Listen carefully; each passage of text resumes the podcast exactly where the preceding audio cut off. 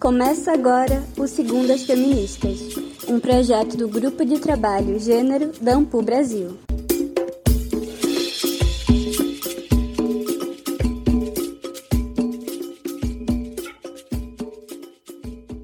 Olá a todas as pessoas que nos acompanham. Sejam muito bem-vindas ao nosso canal de História Online. Eu sou Andréa Bandeira, historiadora e professora da Universidade de Pernambuco. E eu sou Cauana Sopelsa, doutora em História pela Universidade Federal da Grande Dourados. Juntas, apresentamos esse podcast que divulga pesquisas e amplia o alcance das narrativas sobre mulheres, gêneros e feminismos. Em 2021, o ano 2, começamos a segunda temporada com a participação estendida a estudantes da pós-graduação em História e militantes feministas. Todas as segundas-feiras traremos uma nova roda de conversa com quem faz história.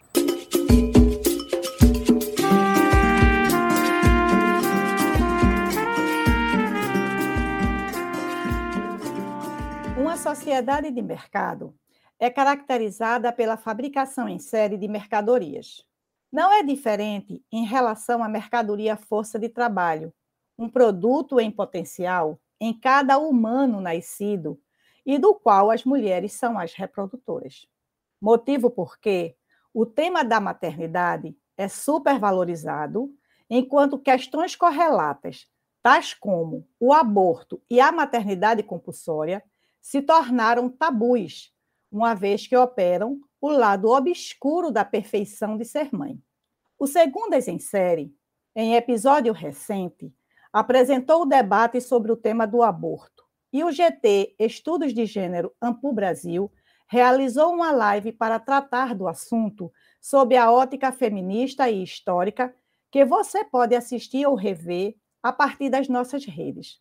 No episódio de hoje, para conversar sobre esse outro tema inquietante, que revela o sentido da domesticidade social da pessoa feminina, a criação da mãe e a maternidade compulsória, convidamos Vanessa Clemente Cardoso. Vanessa é pós-doutoranda, graduada, mestra e doutora em História pela Universidade Federal de Goiás. Pesquisadora preocupada com o tema da maternidade, é criadora e administradora do grupo Mamães na pós-graduação e da página Mães na Universidade ajudou a fundar o Grupo Coletivo Nacional de Mães na Universidade e integra o GT Mulheres Cientistas e Maternidades Plurais e o Grupo de Estudos e Pesquisa em Gênero da Universidade Federal de Goiás, com o apoio do CNPq.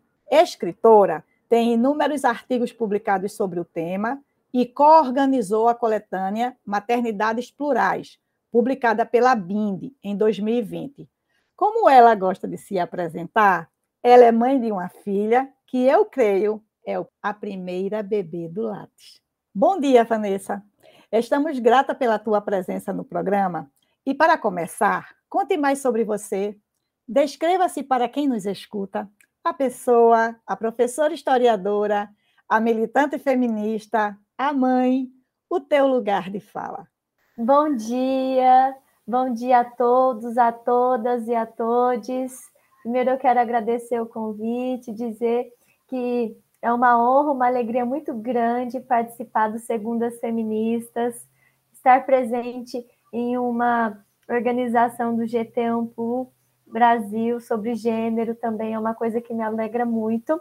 É, eu gosto muito de me definir como mãe, feminista, professora, cientista, sonhadora, porque ainda acredito que nós podemos fazer uma revolução feminista que inclua as mães.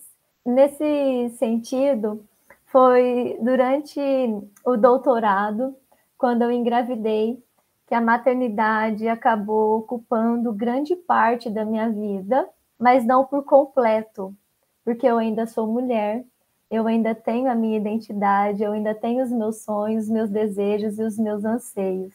Muito obrigada, Vanessa, pela tua presença, obrigada por aceitar nosso convite.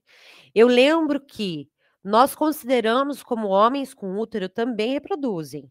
Mas como a gente está falando hoje de maternidade, e aí os homens com útero seriam pais, nós vamos nos ater à reprodução enquanto as mulheres. É, Para fazer a pergunta, então, uma das histórias mais reproduzidas no mundo ocidentalizado envolve o estereótipo da mãe santificada, ou seja, da Maria influenciando até hoje produções como filmes, novelas, séries, a educação e perspectivas relacionadas à sexualidade e à reprodução. Vanessa, fala pra gente. É possível afirmar que a maternidade possui uma história? A maternidade possui uma história. Ela é uma construção e faz parte de um projeto liberal do século XVIII. Nós temos, quando nós pensamos na questão da maternidade, é, há uma divisão sexual do trabalho, né? o trabalho doméstico ele foi invisibilizado, a mulher ela foi jogada para esse espaço doméstico e para esse trabalho reprodutivo invisibilizado, um trabalho que é confundido com, com amor, enquanto o homem ele é lançado para o trabalho e para o espaço, para o ambiente público, valorizado e remunerado. Então, nós temos uma construção que é feita ao longo da história, que está relacionado também com o papel da medicina e como que ele passa a enxergar esse corpo feminino e esse cuidado é, das mulheres em relação aos filhos e ao longo então é, dessa construção que vai sendo feita esse trabalho vai sendo cada vez mais valorizado no sentido de ser destinado para a mulher e excluindo o papel do homem na, na, no desempenho das funções, das atribuições, gerando uma sobrecarga, que é a sobrecarga materna, né, gerando o sentimento de culpa, gerando também é, a dependência econômica, gerando, inclusive, é, o assédio, intensificando o assédio, violência, é, intensificando também a dificuldade para as mulheres conseguirem independência financeira. Então, é uma construção que vai sendo ao longo do tempo e que é preciso ser discutida, é preciso ser debatida, principalmente dentro do movimento feminista, que há muito tempo trata a questão da maternidade de forma secundária e julga, inclusive, as mulheres que são mães, culpabilizam essas mulheres que são mães e penalizam essas mulheres que são mães, mães que muitas vezes não escolheram pela maternidade compulsória e mães que escolheram, que decidiram, que optaram por terem filhos, mas não por abraçar essa maternidade que foi construída, essa maternidade que é fruto de uma sociedade machista, patriarcal, misógina, elitista, branca e hétero. É nesse sentido que a gente tem que pensar qual maternidade nós queremos, que tipo de maternidade nós devemos construir. E para construir essa maternidade, nós precisamos de um movimento feminista que pense de forma crítica e que não exclua essa mãe e que não culpabilize e culpe essa mãe por ter é, é, chegado a esse caminho ou abraçado esse trajeto. Nós temos mulheres adoecidas, nós temos mulheres é, depressivas, nós temos mulheres que precisam de apoio e que não sejam excluídas. Uma outra coisa que é, eu acho que deve ser repensada é esse discurso de ódio e violento que nós temos na sociedade atual em relação às crianças. As mães, elas são excluídas dos espaços juntamente com os seus filhos tem um discurso muito violento, um movimento muito violento em relação é, às crianças não quererem as crianças no evento, né, como se fosse atrapalhar, é, de modo que a gente tem que enxergar é, todas as crianças como seres humanos que têm direitos, que merecem respeito, que merecem o direito ao acesso, à permanência, à segurança nos lugares acompanhados dos seus pais. É, e que sejam respeitadas na sua condição e na sua infância. Quando se exclui as crianças dos espaços, excluem juntamente com essas crianças as mães, as mulheres mães. Então a gente ainda tem que pensar isso de forma mais profunda também. Muito interessante. Eu percebo muito isso que você falou da exclusão das mães e das crianças. Vanessa, as mulheres são educadas em muitas sociedades para servir, para cuidar, para serem mães, como você falou. O que a maternidade idealizada pode revelar sobre essa projeção idealizada para você? Quais os efeitos desse projeto chamado maternidade compulsória na vida das mulheres? Como mãe, Vanessa, seu lugar de fala, conta para nós como foi, como é isso para você e qual a relevância dessa questão na tua vida. A maternidade, ela deveria ser uma escolha. Só que para a maternidade ser uma escolha, nós deveríamos ter o controle sobre os nossos corpos, coisa que não é possibilitada e que não é permitida no estado que nós vivemos. Então, primeiro, a maternidade deveria ser uma escolha. Segundo, para essa maternidade ser uma escolha, nós teríamos que ter o controle dos nossos corpos. Terceiro, nós deveríamos ser educadas de forma, de forma livre. É, a criança, a menina, quando nasce, ela já é recebida com uma boneca. As possibilidades de brincadeira durante a infância, né, são possibilidades de cozinhar, de limpar, de passar e de cuidar de um bebê. O menino, quando recebe uma boneca, ele é criticado, os pais são criticados por presentear um filho com uma boneca, como se não houvesse a possibilidade para ele de ser pai um dia. Ele é criticado nesse aspecto. A menina, quando recebe uma boneca, é um presente lisonjeoso, um, é como se fosse uma, um, um grande agrado para aquela criança. Quer dizer, ninguém questiona se ela vai querer ou não ser mãe ou cuidar de alguém, exercer a função de cuidado, porque ela não precisa ser mãe para cuidar de alguém.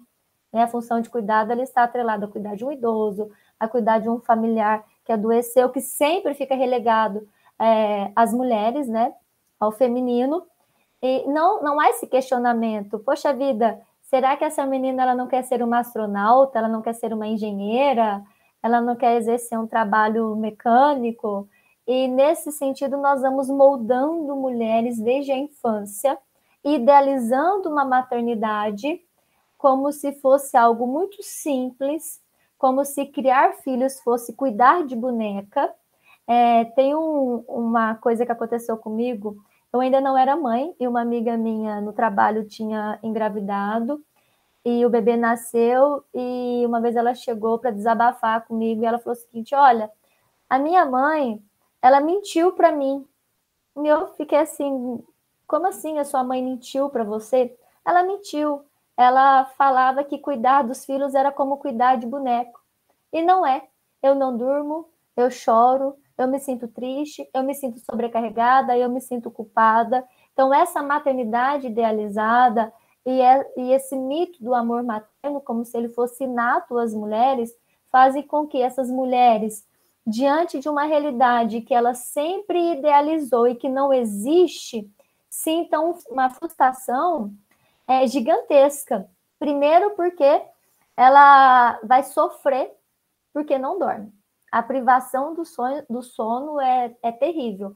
Ela vai sofrer porque ela quer tomar um banho ou ela quer comer e a criança parece que adivinha, né? A criança adivinha a hora que a gente quer tomar banho, a hora que a gente quer comer, a hora que a gente quer ir ao banheiro. Ela vai sofrer porque não é pegar uma criança assim como você pega uma boneca e leva de um lugar para o outro e ela fica quietinha e, ah, nossa, agora eu posso cuidar de mim, eu posso ler um livro, não é nesse sentido. Essa mãe ela vai sofrer porque no momento da amamentação, né, muitas vezes não te falam que no início é complicado, dói, né? Então ela ainda tem essa idealização, apesar da amamentação ser muito importante, mas cada um sabe dos seus limites também. Isso também deve ser pensado, né? É, além disso, essa mulher ela vai sofrer porque ela vai vivenciar toda a mudança hormonal. E ela vai sofrer porque ela vai olhar para aquela criança e muitas vezes ela não vai reconhecer aquele amor inato que ela sempre acreditou que existia. O amor é uma construção. Se eu falasse para você hoje que o amor que eu tenho pela minha filha hoje é o mesmo de quando eu descobri a gravidez, eu estaria mentindo, porque o amor é uma construção. E a forma como a maternidade se coloca é como se a mulher, no momento que ela pegou o exame de gravidez, aquele amor assim incondicional surgisse no coração dela. E temos mães que não vão desenvolver esse amor. Eu amo a minha filha incondicionalmente, mas eu sei que essa é uma realidade minha. E por ser uma realidade minha, ela diz sobre a minha condição, mas não a condição de todas as outras mulheres. E não é o meu papel julgar as outras mulheres por terem engravidado, às vezes não querendo, ou até muitas vezes planejado, mas não ter tido aquela gravidez ou aquele amor, né? Não, não conseguiu desenvolver tudo isso, porque é construção. E, e toda essa visão, todo esse sonho que ela foi formando, não é culpa dela. Isso é uma coisa social, cultural, estrutural, que foi sendo estabelecida desde a sua infância e que já na fase adulta ou na fase adolescente, porque a gente também tem a, a gravidez na, na adolescência, né? Ela se choca diante de uma outra realidade que é diferente de tudo aquilo que foi imaginado e que foi colocado sobre os seus ombros. E por isso nós temos mulheres mães que são mães arrependidas, mães incompreendidas e mães julgadas por outras mulheres mães que deveriam apoiar. Uma coisa que eu percebo muito é que é um crime reclamar sobre qualquer aspecto da maternidade. Qualquer mãe que vá falar sobre, nossa, eu não gosto disso da maternidade, eu já percebi nas conversas de muitas mães ao longo desses anos que sempre antes de qualquer reclamação relacionada à maternidade, a primeira frase que essa mãe menciona é: Eu amo meu filho, mas tarará, tarará, tarará. Esse eu amo meu filho, eu amo a minha filha, é como se fosse uma justificativa para depois eu poder desabafar sobre aquilo que a maternidade me incomoda e me chateia, para que eu não seja julgada pela sociedade, porque eu sei que a sociedade vai julgar. E observe que eu estou dizendo, eu amo meu filho, mas XYZ da maternidade e de uma maternidade machista, patriarcal, compulsória, que foi estabelecida pela sociedade, e que está me, é, me chateando em algum aspecto, me sobrecarregando em algum aspecto, ainda assim eu tenho que justificar para não receber um outro julgamento dessa mesma sociedade que ainda alimenta esse discurso violento. Vanessa, em 2020, junto com outras pesquisadoras, você escreveu o texto intitulado Apontamentos históricos do surgimento dos coletivos nacionais de mães nas universidades e o fortalecimento da luta materna na ciência brasileira dos dias atuais, que foi publicado no e-book Mulheres Cientistas e o Desafio Pandêmico da Maternidade. Nesse capítulo, vocês abordam o impacto da maternidade na vida acadêmica e profissional das mulheres cientistas. Você pode nos explicar a importância dessa pesquisa e contar os resultados? Primeiro, eu gostaria de destacar a parceria para a escrita desse artigo, que foi um artigo em coautoria com a Ana Carolina Coelho, que é professora de História da Universidade Federal de Goiás, da Camila Cidade, que é coordenadora e criadora do NIEM, que é um, um grupo de trabalho, um grupo, um portal, na realidade, que nasceu dentro da UF, da Universidade Federal Fluminense, e a Juliana Márcia, que é uma pesquisadora muito reconhecida na área sobre maternidades negras. Ela cursa o doutorado e a pesquisa dela de mestrado foi na Universidade Federal da Bahia. É, ele foi, esse artigo resulta de pesquisas e de parcerias que nós fomos fazendo ao longo desses anos. E o Parenting Science, ele fez uma pesquisa no início da pandemia sobre o impacto da maternidade a nível nacional como que esse impacto ele atingia a produção científica das mulheres mães na pós-graduação e da tanto das discentes quanto das docentes, mas ele não chegou na, na questão da graduação, está mais relacionado à pós-graduação. E durante as pesquisas apontadas pelo Parenting Science, é, o que se apresentou foi que há dentro de todas as interseccionalidades, né, considerando raça, raça, gênero e classe, é, um impacto diferenciado. Por exemplo, mulheres mães negras, elas tiveram mais dificuldades para cumprir o prazo, para entregar artigo, para participar de eventos, para conseguir cumprir com as defesas comparadas com as mulheres mães brancas, comparadas, por exemplo, com os homens. As professoras universitárias também tiveram essas discrepâncias quando comparadas com os professores universitários. Nesse sentido, o nosso artigo ele tenta abordar a importância da criação de coletivos, coletivos maternos e grupos de trabalho que pensem a maternidade no ambiente universitário.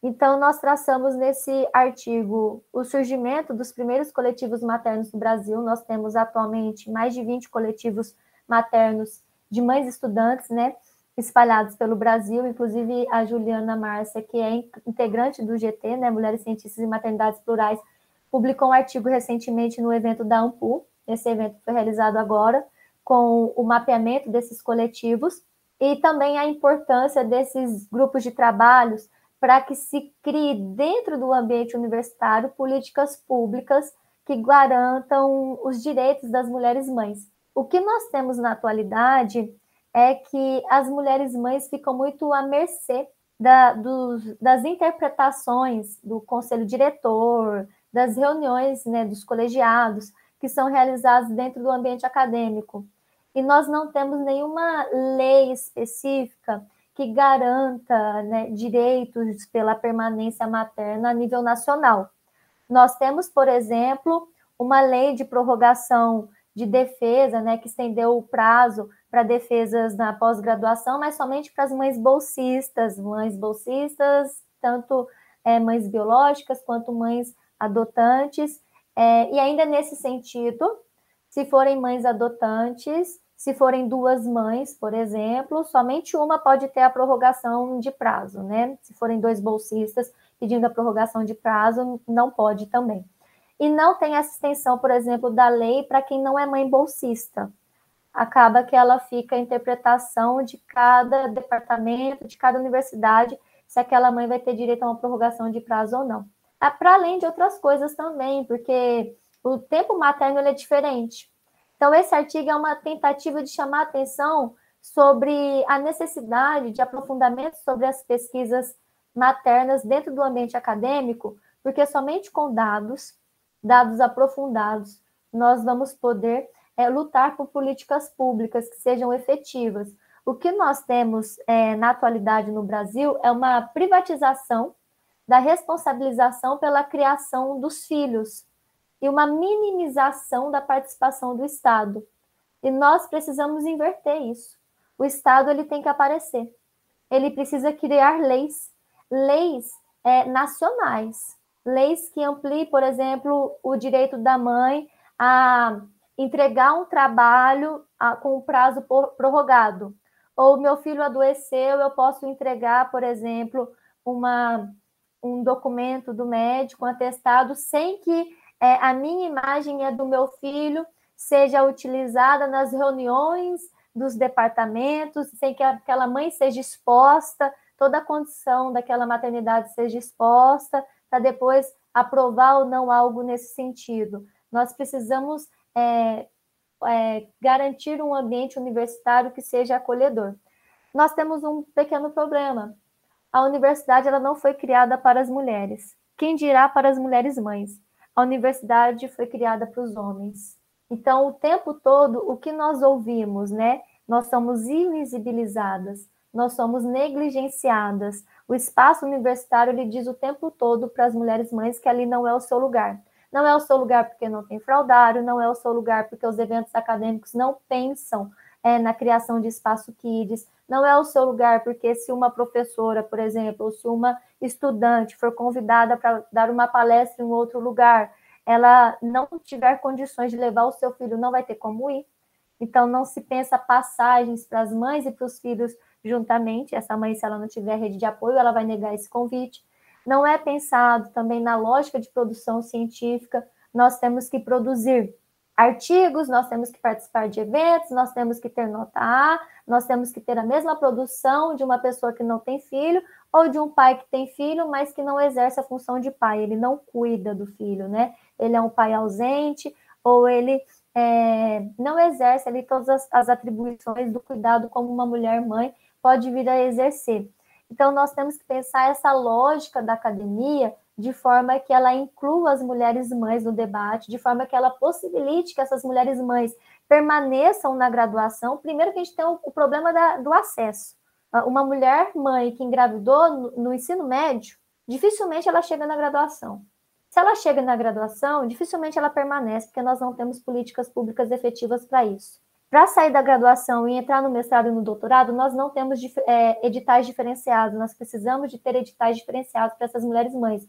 E, lógico, pensando toda a questão da interseccionalidade. Se é uma mulher mãe negra, periférica, é, lésbica, se ela é uma mulher mãe indígena, tudo isso deve ser pensado também. Então, nós temos que pensar o acesso, a permanência, como que nós podemos construir isso e com essa permanência, com essas mulheres mães chegando ali a serem docentes, a serem professoras, como que elas podem crescer, ocupar cargos, é, cargos espaços de poder dentro do ambiente acadêmico. Se eu perguntar para você quantas mulheres mães exercem a função de coordenação, são reitoras, vice-reitoras ou exercem algum cargo de poder dentro da universidade, eu tenho certeza que serão poucas, porque ainda são espaços ocupados por homens brancos héteros.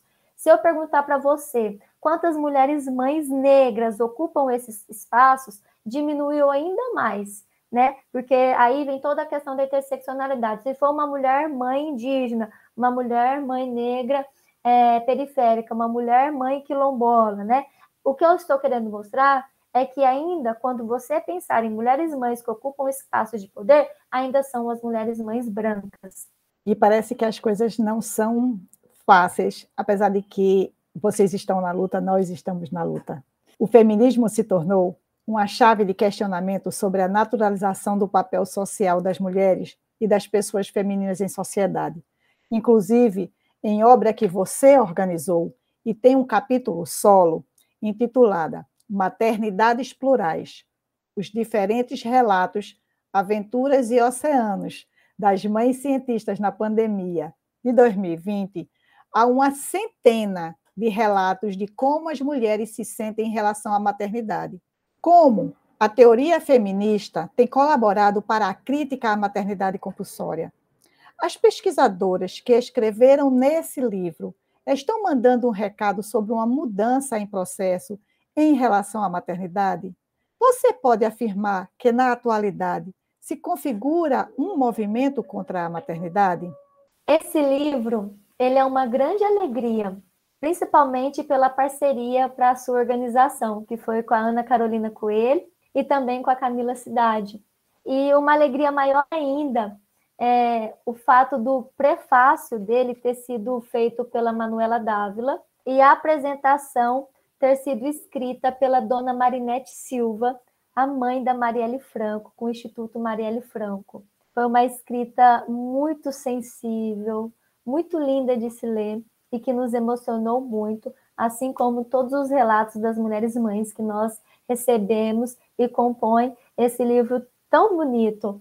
E no, no, no, no livro mesmo tem um artigo meu eu escrevi, e eu queria só falar um pouquinho sobre isso, porque a questão da maternidade, ela passa por essas questões da interseccionalidade. E eu sou uma mulher branca, privilegiada. E eu acho que eu não tinha deixado isso ainda claro na minha fala. E eu sou uma mulher branca privilegiada no sentido de não sofrer preconceito racial.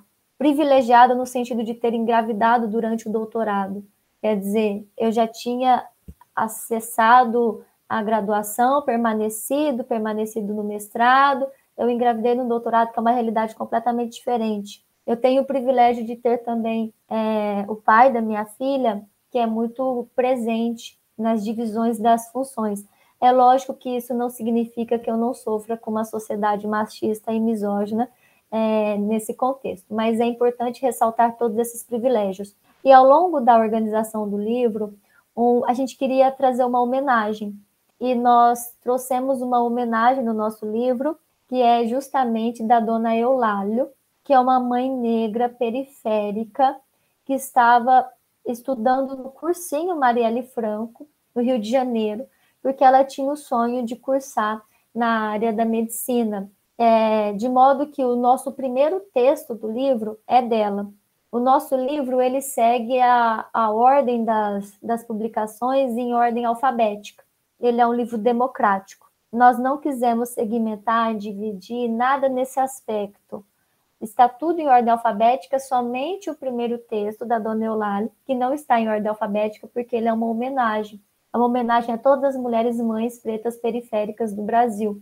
E ao longo da leitura dele, e quem quiser ler, ele está disponível para ser baixado gratuitamente, porque essa também era uma questão que a gente queria muito desde o início da organização do livro, que ele fosse um livro acessível, gratuito, que todo mundo pudesse é, acessar, ler, distribuir. Você pode baixá-lo no site do GT Mulheres Cientistas e Maternidades Plurais, que fica hospedado na página da Faculdade de História da Universidade Federal de Goiás e também na biblioteca do NIEM.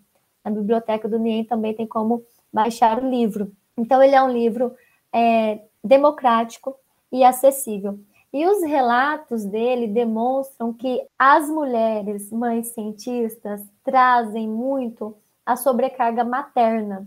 Se eu tivesse que apontar para vocês quais são as palavras mais comuns ao longo do texto, é justamente sobrecarga, cansaço, invisibilidade, né? Tudo isso aparece muito.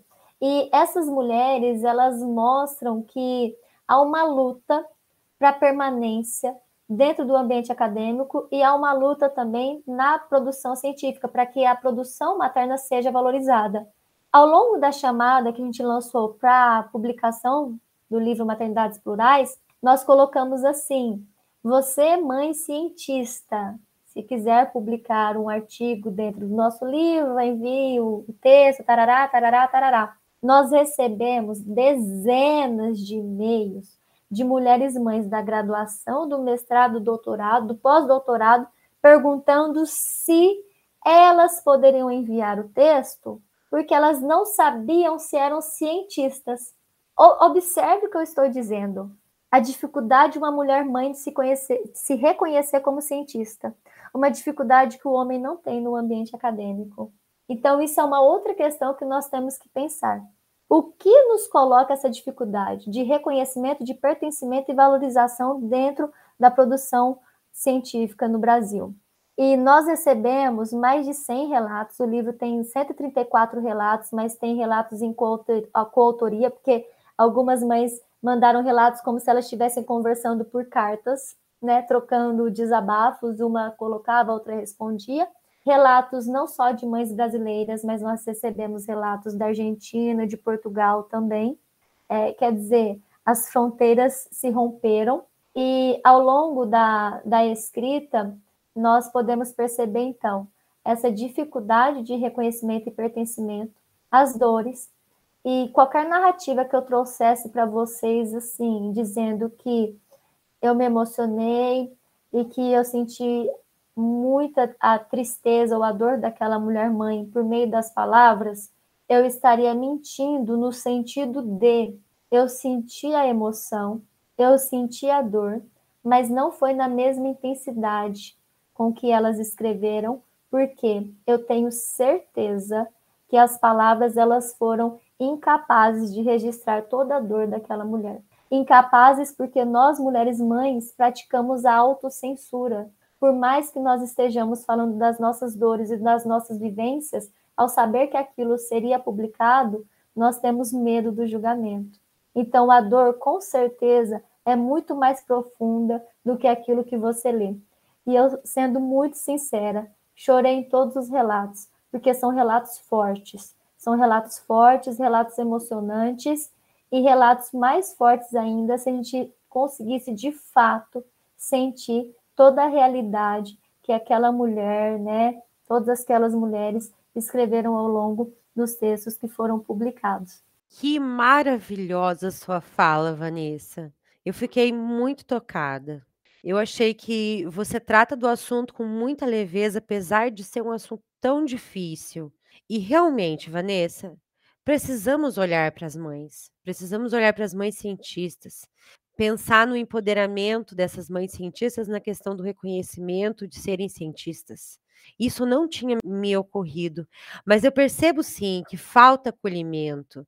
E agradeço muito todas as indicações que você fez para a gente aprofundar a leitura, para melhorar o nosso conhecimento sobre o tema. E é muito importante pensar na questão das, da responsabilização que você colocou. Digo aqui também, Marielle vive. Quem mandou matar Marielle Franco? E digo também que acompanhei a trajetória de Manuela Ávila e é muito interessante a forma com que ela levava sua filha, sempre mostrava a ela. Que maravilhoso vocês levarem essas a mãe da Marielle e a Manuela para o livro. Concordo que nós devemos considerar e sempre reconhecer os nossos privilégios e o peso da autocensura é uma violência que a gente interioriza. Eu não sou mãe, mas lembro, por exemplo, de Safiotti quando dizia que a violência que não se vê, ela deixa feridas muito profundas. E com certeza essas mulheres, mães cientistas, têm muita história para contar de muitas violências profundas que muitas vezes a gente realmente não sabe, não conhece. Muito obrigada mais uma vez, Vanessa, você é maravilhosa. Obrigada, eu que agradeço pelo convite. Eu só queria deixar uma mensagem nós precisamos empoderar as mulheres mães. Para empoderar essas mulheres mães, nós precisamos capacitá-las. Para capacitá-las, nós precisamos que essas mulheres mães tenham acesso ao ambiente universitário, mas não que tenham somente o acesso, mas que elas tenham a possibilidade de permanecer. E permanecer no sentido de crescer, atingir a pós-graduação, a universidade é o espaço que dá para essa mulher mãe a possibilidade de emancipação financeira. E se nós começamos falando sobre a invisibilidade do trabalho doméstico, a invisibilidade do trabalho reprodutivo, a confusão de tudo isso com o amor, nós precisamos valorizar o trabalho doméstico, o trabalho reprodutivo e o trabalho produtivo no ambiente público dessas mulheres mães. Muito obrigada, muito obrigado a todos, a todas e a todos que ouviram até agora. Para conhecer mais sobre o tema e o trabalho de Vanessa Clemente Cardoso, indicamos os e-books Maternidades Plurais, os diferentes relatos, aventuras e oceanos das mães cientistas na pandemia e mulheres cientistas e os desafios pandêmicos da maternidade, disponibilizados free e online. Baixe o seu e boa leitura. Obrigada, Vanessa, e a todos que nos acompanharam neste episódio. Esperamos vocês na semana que vem com mais conhecimento produzido pelo podcast mais feminista da história, o Segundas Feministas. Até lá! Gostou do programa? Na segunda temporada tem muito mais. Não esqueça de seguir nas redes sociais e curtir esse episódio. Até a próxima! Eu quero andar pelo mundo afora, vestida de brilho e flor.